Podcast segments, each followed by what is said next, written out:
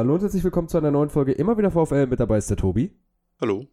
Und das ist tatsächlich die letzte Folge dieser Saison. Ähm, der Podcast dieser Saison war ja ein Auf und Ab. Hinrunde mehr oder weniger pausiert, in der Rückrunde dann auch das Ganze ein bisschen komprimiert. Deswegen vorweg, äh, der, es wird ein bisschen alles wieder umstrukturiert zur neuen Saison. Ähm, Wenn es da Infos gibt, werden wir euch diesbezüglich natürlich informieren. Jetzt befinden wir uns ein bisschen verspätet in der Nachbesprechung zum Leverkusen-Spiel. Was die Verspätung liegt daran, weil ich eben ähm, in, in Budapest war die letzte Woche, dementsprechend auch leider nicht im Stadion sein konnte. Ähm, ja, aber wir wollten den Podcast, beziehungsweise die Podcast-Saison dann doch nochmal ähm, abschließen. Ähm, ja, Tobi, du warst aber im Stadion mehr oder weniger gesund, aber ich denke, das Spiel hat dann doch zur Genesung ein bisschen beigetragen. Genau, ja, das ist ein gutes Thema, dass du es ansprichst, denn das war auch der Grund, warum quasi die letzte Folge, auf die man vielleicht hätte warten können, sprich nach Berlin und vor Leverkusen, ausgefallen ist. Ich habe mich irgendwie in Berlin, habe mich alle meine Kräfte geraubt, sodass ich dann vor dem Leverkusen-Spiel unter der Woche doch äh, etwas krank war und nicht so richtig aufnahmefähig, wortwörtlich. Also zum einen aufnahmefähig im Sinne von Input, aber eben auch zum Aufnehmen nicht wirklich fähig. Ja, Deswegen gab es da keine Folge und deswegen war ich ein bisschen angeschlagen in das Spiel gegen Leverkusen reingegangen, aber wie du es gerade schon angeschnitten hast, der VfL hat natürlich schnell dafür gesorgt, dass, oder erstmal hat Leverkusen dafür gesorgt, dass die Laune äh, und die Stimmung gut wurde, aber dann eben auch der VfL. Ja, äh, du hast es schon jetzt gerade gesagt, Leverkusen hat recht schnell dafür gesorgt. Ich bin mir auch eigentlich ziemlich sicher, dass wenn Leverkusen nicht in Unterzahl gewesen wäre, dass es dann, dann zum Schluss nicht so souverän war oder gewesen wäre, wie es jetzt äh, geworden ist, aber sei es drum. Äh, da müssen, muss man sich dann natürlich auch bei Atli bedanken. Ein selten dämlicher Tritt, muss man auch ganz klar sagen. Ich denke, das weiß er selber. So wie ich es verstanden habe, hat er sich danach auch direkt in der Kabine entschuldigt. Ähm, ja, einfach nachgetreten und da kann man dann froh sein, dass es den Videobeweis gibt, der das erkannt hat. Ja, genau. Also das war, ich glaube, äh, ich meine, also am Ende, wenn man jetzt drauf schaut, der ganze Tag lief ja dann im Nachhinein wirklich für uns alle Parallelspiele und so. Ich meine, Schalke hat zwischenzeitlich nochmal ausgeglichen, aber das, das war alles zu dem Zeitpunkt, wo man selber ja einfach schon so gut unterwegs war, dass man da nicht wirklich zu keinem Zeitpunkt eigentlich sich Sorgen machen musste und eher ein bisschen belustigt über die Parallelergebnisse, sag ich mal, sich austauschen konnte, weil ja irgendwer in der Kurve dann doch immer mal wieder gerade was Neues gehört hat sei es jetzt aus Leipzig oder aus Dortmund oder aus Köln ähm, oder eben ja mit den anderen Abstiegsspielen in Gladbach und in, in Stuttgart war das ja, genau. Ähm, lief es einfach von vornherein gut. Es war ja so, dass Gladbach sehr früh gegen Augsburg geführt hat. Und mit der roten Karte war ich dann auch relativ schnell sehr optimistisch, dass es wirklich klappen kann, dass, dass man dieser doofen Relegation entgeht. Denn, was, was ja auch dazu gehört, wir nehmen gerade nach dem Rückspielrelegation auf. Ich meine, in dem Fall ging es für den Erstligisten ganz gut aus. Aber wer weiß, wie wir uns da verkauft hätten. Ich glaube, Stuttgart war da schon das richtige Team, um in der Liga zu bleiben. Ja, das habe ich mir gerade auch die ganze Zeit gedacht. Ich weiß nicht, ob der VfL über zwei Partien gegen den HSV da ähm, gut ausgesehen hätte und jetzt dann weiter in Bundesliga spielen würde. Aber das ist ja zum Glück nur ein Szenario aus einem Paralleluniversum, denn Bochum hat dann schlussendlich doch den direkten Klassenerhalt geschafft, woran viele nicht mehr geglaubt haben. Ich bin ehrlich, ich selber habe auch vorher gedacht, okay, Stuttgart spielt gegen Hoffenheim, für die geht's um nichts mehr. Augsburg spielt gegen Gladbach, die auch mehr Alibi Fußball gespielt haben, die letzten Spiele. Ähm, also muss man im Grunde einfach drei Punkte holen, um in der Liga, äh, in, in, in die Relegation zu kommen. Ich habe mir gar nicht viel mehr ausgemalt, aber du hast es ja gerade schon angesprochen. Eigentlich lief alles für uns. Erstmal recht schnell die rote Karte. Ich glaube dann Augsburg, die hinten lagen, Schalke lag dann ja auch recht schnell hinten. Bei Stuttgart ist lange nichts passiert. Und äh, je länger es dann ging, desto mehr dachte man sich, okay, krass, das ist hier wie so ein, wie so ein Traum. Also hier läuft gerade wirklich alles für den VfL, was sehr ungewöhnlich eigentlich ist. Und selbst der VfL spielt gut. Also, so dass das alles passiert, ich glaube, an dem Tag hätte, hätten viele VfL-Fans Lotto spielen können und am Ende hätte es äh, 1848 Gewinner gegeben. Ja, ich glaube, glaub, genau dasselbe habe ich sogar auch zum Kollegen im Stadion gesagt, so, wir müssten eigentlich heute Lotto spielen gehen, das läuft so gut für uns. Andererseits, wenn das ganze Stadion das gemacht hätte, dann lohnt sich das gar nicht. Wenn dann nachher alle das richtige Ergebnis haben. Gut, kommt immer noch ein bisschen was rum, aber dann schmälert das natürlich den Gewinn. Nee, aber das war wirklich, ähm, wir haben ja die Saison wirklich viel Scheiße gefressen. Auch immer ein paar Highlights natürlich dabei gehabt, aber dass dann der letzte Spieltag wieder, was heißt wieder, letzte Saison war es ja schon ein bisschen eher, als wir es klar gemacht haben, aber dass dann dieser letzte Spieltag wirklich in der Fülle für uns läuft und auch die Mannschaft sich belohnt und so ein bisschen in Rausch spielt gegen ja wirklich kein schlechtes Team aus Leverkusen, was letztendlich sehr Glück hatte, dass es auch äh, europäisch dann spielen durfte, äh, weil eben Wolfsburg zu doof war gegen die Hertha. Ähm, ja, aber das war wirklich einmalig. Ja, dementsprechend gab es dann am Ende zwei Gewinner im Ruhestadion, aber der größere, der größere Gewinner, war, das war natürlich das Heimteam und welche Last da abgefallen ist, das hast du dann, fand ich äh, schon in der kurz vor Abpfiff gemerkt, als Riemann heulend, muss man ja wirklich sagen, im Tor steht und die, seine Tränen gar nicht mehr halten kann. Als ich das gesehen habe, dachte ich, boah, also irgendwo auch verständlich, auf den ist so viel eingeprasselt. Der wurde teilweise verantwortlich gemacht für Niederlagen. Muss man auch sagen, hier und da hat er uns schon Punkte gekostet. Gegen Schalke, das Ding, das habe ich jetzt irgendwo in der Zusammenfassung nochmal gesehen. Der stand wahrscheinlich so unter Druck, dass er, ja, dass das dann wirklich auch bei ihm was Persönliches war, dieser Klassenerhalt. Und wenn dann so viel von einem abfällt, dann fließen auch mal die Tränen. Ja, das konnte man ja in der Ostkurve nicht sehen, weil wir ja andersrum, also gut. Wenn er jetzt auf der ganz anderen Seite gestanden hätte, hätte man es auch nicht gesehen. Sagen, stehst du dann da mit deinem, mit, mit Handykamera zoomst dran. Hier, guck mal, der Riemann, der, der ist da am Wein. Genau, ja. So in etwa. Wäre tatsächlich fast möglich mit der Kamera, aber ja, nee, Flex, das macht man dann, macht man dann nicht im Spiel. Ähm, nee, genau, man konnte es natürlich aus der Kurve nicht sehen. Ich habe dann nur direkt mit Abpfiff ist er ja auch zusammengebrochen. Dann kam ja Hofmann direkt zu ihm und danach sind, keine Ahnung, wie viele Fans auch noch draufgesprungen. Ich hatte ein bisschen Sorgen dann um Manu, dass ja. er aus diesem Haufen nicht mehr rauskommt. Aber ähm, ja, hat auch zum Glück das überstanden und gönnt man ihm sehr, dass es die Saison, auch seine Saison, so ein gutes Ende nimmt. Er konnte ja auch nochmal zu Null spielen am Ende. Was jetzt auch daran lag, dass Leverkusen nicht zu viel gefordert hat und ein bisschen der Innenpfosten, ja, äh, Riemanns Freund war an dem Tag. Ja, Aber, Innenpfosten und Unfähigkeit. Und, und Janko, der auch ein, zwei Mal gut gerettet hat, wobei einmal, glaube ich, abseits gewesen wäre. Es wurde zumindest abseits gegeben im Spiel. Ich glaube aber tatsächlich im Nachhinein wäre es kein Abseits gewesen. Also war gut, dass Janko da den Ball vor der Linie noch wegrettet in der ersten Halbzeit. Aber ja, es äh, ist Manu einfach sehr zu gönnen und der hat ja dann wenige Tage später auch nochmal auf Instagram äh, ein bisschen nachdem äh, ein paar, mit ein paar Tagen Abstand nochmal ein paar Worte auch an die Fans gerichtet, was ich auch sehr nett fand, von ihm nochmal so ein bisschen was zu hören zu der Saison und äh, allgemein. Ja, da, da gebe ich dir recht. Ich würde gerne einmal kurz auf Janko zurückkommen. Wurde ja auch viel kritisiert in dieser Saison, hat dann in irgendeinem Interview gesagt, er möchte den Verein nicht äh, mit einem Abstieg verlassen. Und das hat man ihm dann auch angemerkt in den Spielen. Gegen Leverkusen war es eine sehr starke Leistung. Ich meine, davor auch schon gegen Augsburg hat er gut gespielt. Ähm, Gegen Gladbach hat er ja die zweite Halbzeit gespielt und war da auch einer der besten. Genau, also Janko hat dann, das war aber auch irgendwo immer Licht und Schatten bei ihm. Teilweise hat man dann so gesehen, okay, der, der kann dann schon kicken, so, also ist zumindest so eine Mentalität da. Aber hier und da hat es dann doch nicht gereicht. Ähm, immer wieder sehr dumme Fehler dabei.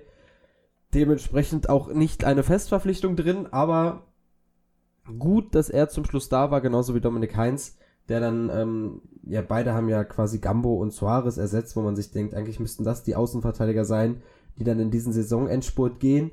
Äh, aber Heinz und ähm, Heinz und Janko haben das sehr gut gemacht da. Und ja, für, für beide ist jetzt die Zeit beim VfL vorbei, was ja schlussendlich auch richtig ist. Da werden jetzt neue Spieler folgen. Aber man, man muss denen dankbar sein und sie haben halt auch jetzt gerade im Endspurt ihren Anteil daran, dass man nächste Saison auch noch die Klasse hält. Und das haben wir noch nicht gesagt, dieser Klassenerhalt ist ja für den VfL vergleichbar mit einem Quantensprung. Ich glaube, das ist eine Steigerung des Etats um, sagen wir, um die 10 Millionen. Man ist jetzt auf einem Niveau mit Köln und Bremen. Das ist schon ordentlich was für den VfL und zeigt, wie wichtig das jetzt war in diesem Jahr. Und wenn man guckt, ähm, Heidenheim und Darmstadt, klar, die kommen jetzt hoch, erstes Bundesliga-Jahr, Euphorie, aber trotzdem mit dem Etat ist der VfL jetzt in, in der Position, wo man sagen muss, jetzt ist, wird der Klassenerhalt langsam nicht mehr ein Wunder, sondern ist mit den finanziellen Mitteln möglich. Ja, das fand ich so schön. Es gab ja von sich da auch ein Interview, wo man ihn ja auch selten euphorisch erlebt hat, so über die aktuellen Zahlen, der ja eher immer so ein bisschen sich bedeckt hält und alles sparsam ist und so weiter, aber das klang ja wirklich so, als ginge da jetzt im Sommer einiges. Auch wenn ich jetzt sagen muss, also, ich meine, wir haben ja auch noch früh, ich meine, offiziell ist ja erst ab dem 1.7., glaube ich, ne, also, oder zumindest laufen die ganzen Verträge ja bis immer, alle bis zum 30.6., ähm, also eigentlich so richtig Betrieb ähm, ist, ist noch gar nicht aufgenommen, sage ich mal, im Transfermarkt. Auch wenn jetzt schon einige Spieler und Verträge geklärt wurden. Aber ähm, ich sag mal, bei uns wird ja auch noch einiges passieren. Da bin ich dann wirklich mal gespannt, ob das dann auch von den Namen, was so kommt, oder einfach von dem, was, was die Leute dann kosten, wirklich spürbar oder sichtbar wird, dieser Quantensprung. Aber da ist ja eigentlich schon von auszugehen. Und ähm, er hat das da ja auch so schön ausgedrückt, du hast es gerade schon ähnlich gesagt. Das Ziel ist halt einfach, durch die Investitionen in den Kader und so weiter, einfach die, die Wahrscheinlichkeit, dass man drin bleibt, massiv zu erhöhen. Ne? Das ist eben, ja, wie du schon sagst, kein Wunder mehr benötigt, um drin zu bleiben, sondern dass es dann letztendlich auch zu dem passt, was der Kader leisten kann.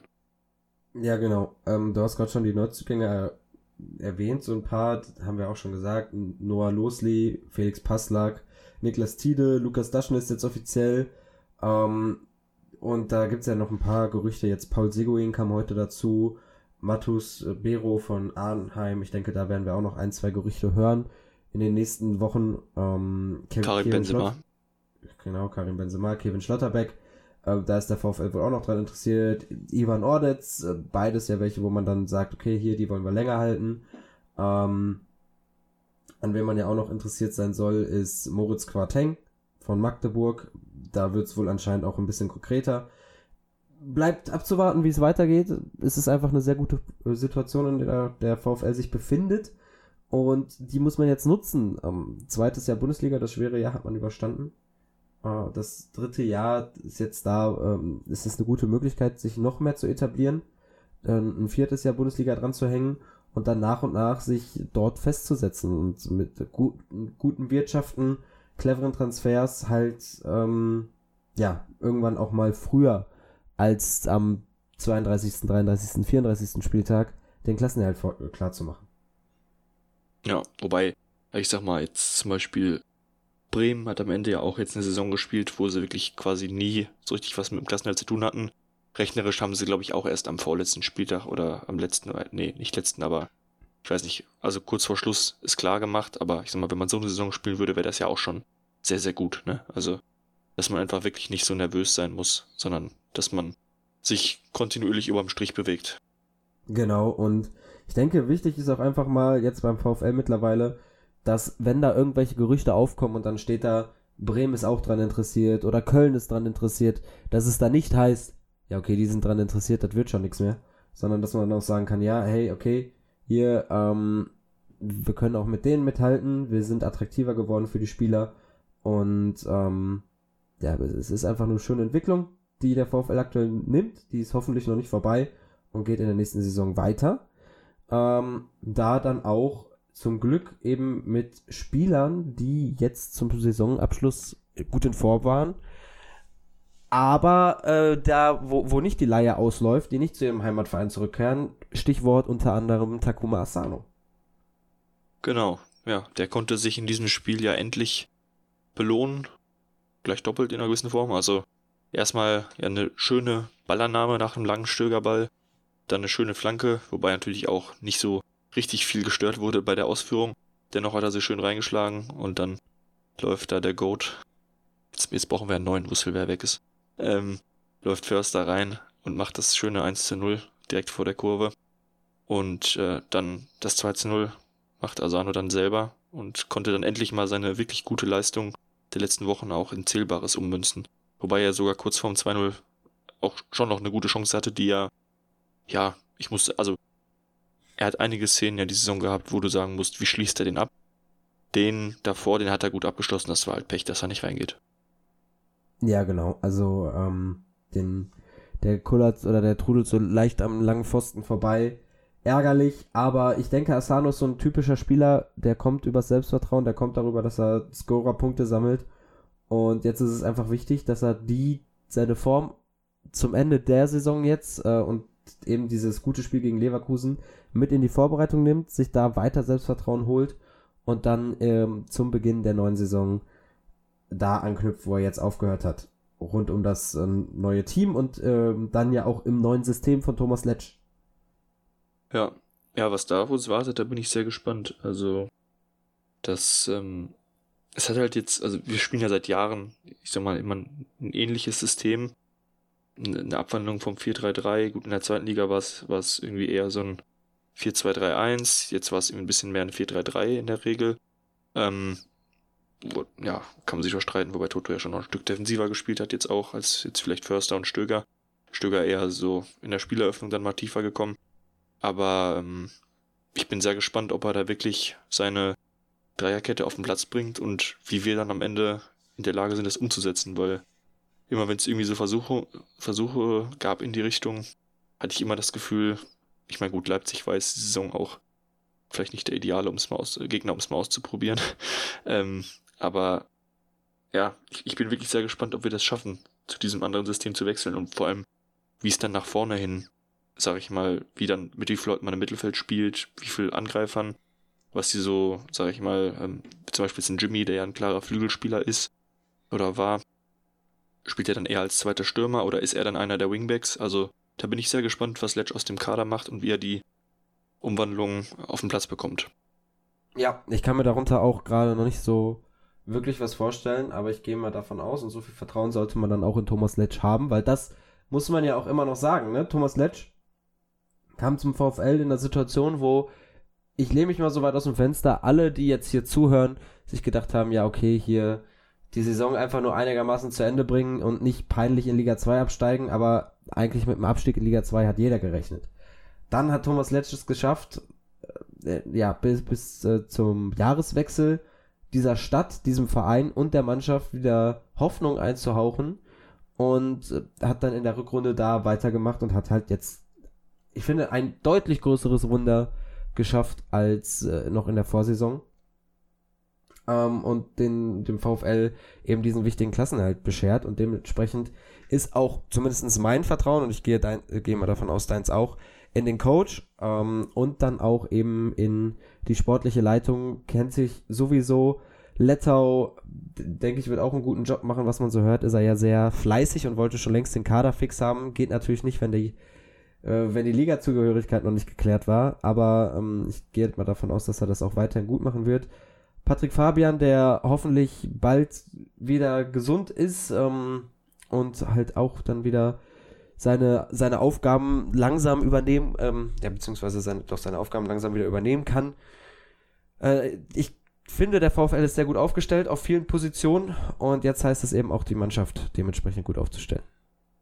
Ja, aber wie du schon sagst, also da sind gute Leute am Werk, die jetzt sich auch mit dieser Saison und dem, was man hinten raus draus gemacht hat, auf jeden Fall das Vertrauen verdient haben. Ich meine, äh, Leto hat jetzt auch noch den Vorteil, dass er ja wirklich neu dazu kam. Dem kann wirklich keiner irgendwelche Beteiligungen an Musee oder was weiß ich noch, äh, sage ich mal, zusagen. Partie war ja teilweise eben, hat, hat die Sachen ja schon mitbekommen. Ähm, hab da immer schon wieder irgendwas gelesen nach dem Motto, ja, der war ja nicht, nicht ganz unbeteiligt. Aber, ähm, also für Leto geht das ja auf jeden Fall nicht, der jetzt gezielt der Kaderplaner ist momentan. Und äh, ja, wie du schon sagst, natürlich hoffen, dass das Party aktuell gut geht, dass, äh, dass es wieder besser wird und er dann auch äh, Lust hat, wieder zurückzukehren und es hoffentlich bald auch kann. Was auf jeden Fall sein Verdienst ist, ist letztlich die Wahl des Trainers.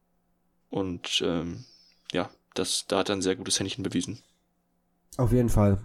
Und ich, wir hoffen einfach mal alle, dass das nächste Saison so weitergeht. Ähm, ich bin wirklich unglaublich gespannt auf diesen Transfer Sommer. Ich hoffe, es wird, äh, also die Erwartungen sind nicht zu hoch äh, und am Ende wird man enttäuscht, aber nichtsdestotrotz, am Ende zählt's auf dem Platz, am Ende zählt's, was die Mannschaft daraus macht und, das können wir ja mittlerweile auch aus Erfahrung sagen, eine schlechte Vorbereitung ist jetzt nicht ausschlaggebend dafür, wie man in der Saison spielt. Genauso ist es eine gute Vorbereitung nicht, aber ähm, ich finde auch jetzt schon die paar Transfers, die sie gemacht wurden, klar, es sind Transfers für die Breite, mit Losli. Ich denke, Daschner ist auch eher so ein Spieler, der jetzt nicht von Anfang an in der Startelf eingeplant wird, aber Passlack ist dann doch eher so ein Spieler Bundesliga-Erfahrung, ähm, der uns da weiterhelfen kann auf der rechten Seite.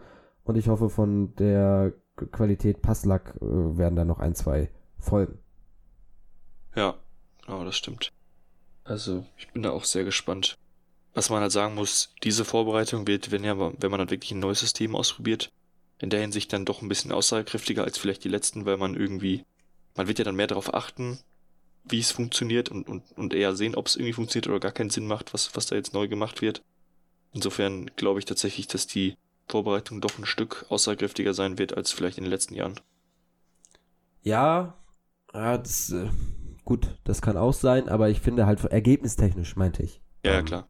Wenn man sieht, dass es gut läuft, die Ergebnisse stimmen aber noch nicht, dann ist es halt, ähm, ja, dann ist es halt so, es ist eine Sommervorbereitung. Schlussendlich wird da auch viel getestet. Da werden dann wahrscheinlich mal wieder Spieler auf irgendwelchen Positionen getestet, wo sie eigentlich nicht spielen können. Bonga hat ja auch, als er noch bei uns war, jegliche Positionen einmal durchgelaufen, außer den Torwart und ich glaube Innenverteidiger. Ähm, das wird dann auch so weitergehen. Aber mal abwarten, wie es da kommt. Ich bin mir gar nicht sicher, wann die Vorbereitung startet, aber ich glaube in einem Monat ungefähr, richtig? Ja, ich glaube Anfang Juli irgendwann geht's los. Ja. ja. Ähm, hast ja gerade gesagt, mit dem, äh, also es soll ja einen Trainer geben, der den Boom schon mal trainiert hat, der jetzt Zweitligatrainer ist, äh, der auch immer großen Wert darauf gelegt hat, ähm, dass Testspiele eben zum Testen sind. Ja, gespannt, was uns da so erwartet. Ich glaube, aktuell sind ja auch, ich weiß nicht, ob schon irgendwas veröffentlicht wurde, aber ähm, das wird jetzt in naher Zukunft dann nicht immer auch passieren.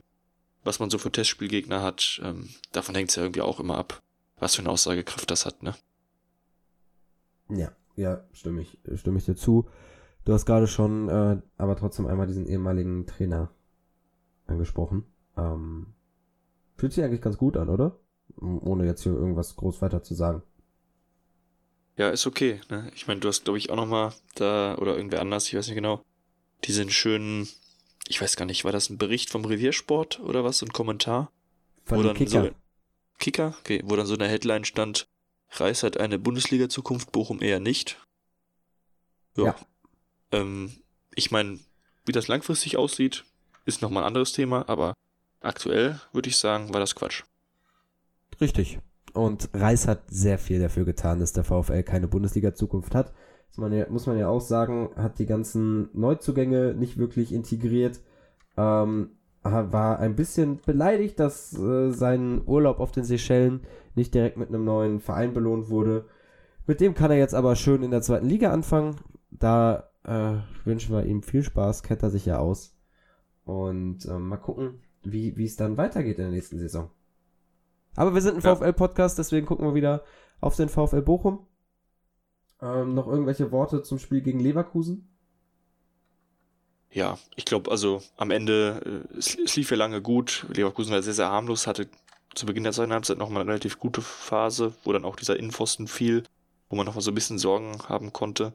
Aber dann schlussendlich Stögi, der die Saison tortechnisch eröffnet hatte, schließt die Saison auch tortechnisch, ähm, wo Boschinski auch endlich mal körperlich gut einen Zweikampf gewonnen hat gegen Tar, der jetzt auch kein unbeschriebenes Blatt ist, was irgendwie Körperlichkeit angeht ähm, schön den Ball erobert. Zolli kriegt auch nochmal einen Assist. Auch ganz schön, dass er nochmal scorertechnisch was geliefert hat und dann Stöger mit einem feinen Füßchen und ja, spätestens da war dann äh, die Ekstase für den Rest des Tages gebucht. Genau, um, ähm, das hat man dann auch auf dem Feld ganz gut gesehen. Es gibt dieses eine, muss ich sagen, geile Foto aus der Ostkurve ähm, mit den ganzen Fans auf dem Platz und Zolli und Toto auf dem, auf dem Zaun. Das sieht schon sehr brutal aus. Ähm, geiles Erlebnis bestimmt für alle, die auf dem Platz waren. Ich denke, der eine oder andere wird ein Stück Rasen haben. Ne? Ähm, ja, ein guter Freund von mir, der hat auch ein Stück Rasen mitgenommen und äh, hat jetzt auch ein bisschen schlechtes Gewissen, weil der Rasen doch gepflegt wird und es keinen neuen gibt. Aber ja, ich musste ihn dann, konnte ihn ein bisschen beruhigen, dass es halt vom Verein scheinbar doch auch einkalkuliert war, weil wenn jetzt mehr kaputt gewesen wäre, hätten sie wohl auch einen neuen spendiert. Ja, also von daher, ähm, hoffe, der wächst und gedeiht jetzt irgendwo bei den ganzen Leuten. Viel witziger finde ich diese Leute, die mit den Werbebanden losgezogen sind. Aber ja, jeder hat da irgendwas mitgenommen. Was ging? Hm, fleißig mitgeholfen bei der Renovierung Ruhrstadion. Und äh, dann würde ich sagen, beenden wir so langsam die Folge hier. Und wie vorhin schon gesagt, äh, wir werden den Podcast wieder etwas umstrukturieren. Äh, Sobald es da was zu vermelden gibt, sagen wir euch dann natürlich Bescheid. Aber so wie es in dieser Saison gelaufen ist, soll es natürlich nicht laufen. Ähm, aber das nun zur Info jetzt am Anfang. Genau, ja. Wir gehen in eine kleine Sommerpause, wenn dann wieder ein bisschen was los ist, ähm, vielleicht die ersten Testspiele gelaufen sind, man mehr zum Kader sagen kann und so. Vielleicht ist da dann ein guter Zeitpunkt, um dann mal ein bisschen eine Vorschau auf die Saison zu geben, wie es dann podcasttechnisch weitergeht. Aber erstmal, äh, genau, verabschieden wir uns dann auch bisschen in die Sommerpause. Danken euch allen, die trotz der teilweise äh, nicht existenten Folgen oder ähm, knappen Folgen, wie auch immer, äh, uns treu geblieben sind, sich das gerne angehört haben, was wir so zu erzählen haben. Und äh, genau, hoffen dann auch, dass ihr zur neuen Saison am Ball bzw. am Kopfhörer bleibt. Genau. Und dann gibt es nicht viel mehr da hinzuzufügen. Danke für eure Treue und auf Wiederhören. Bis dann. Ciao, ciao.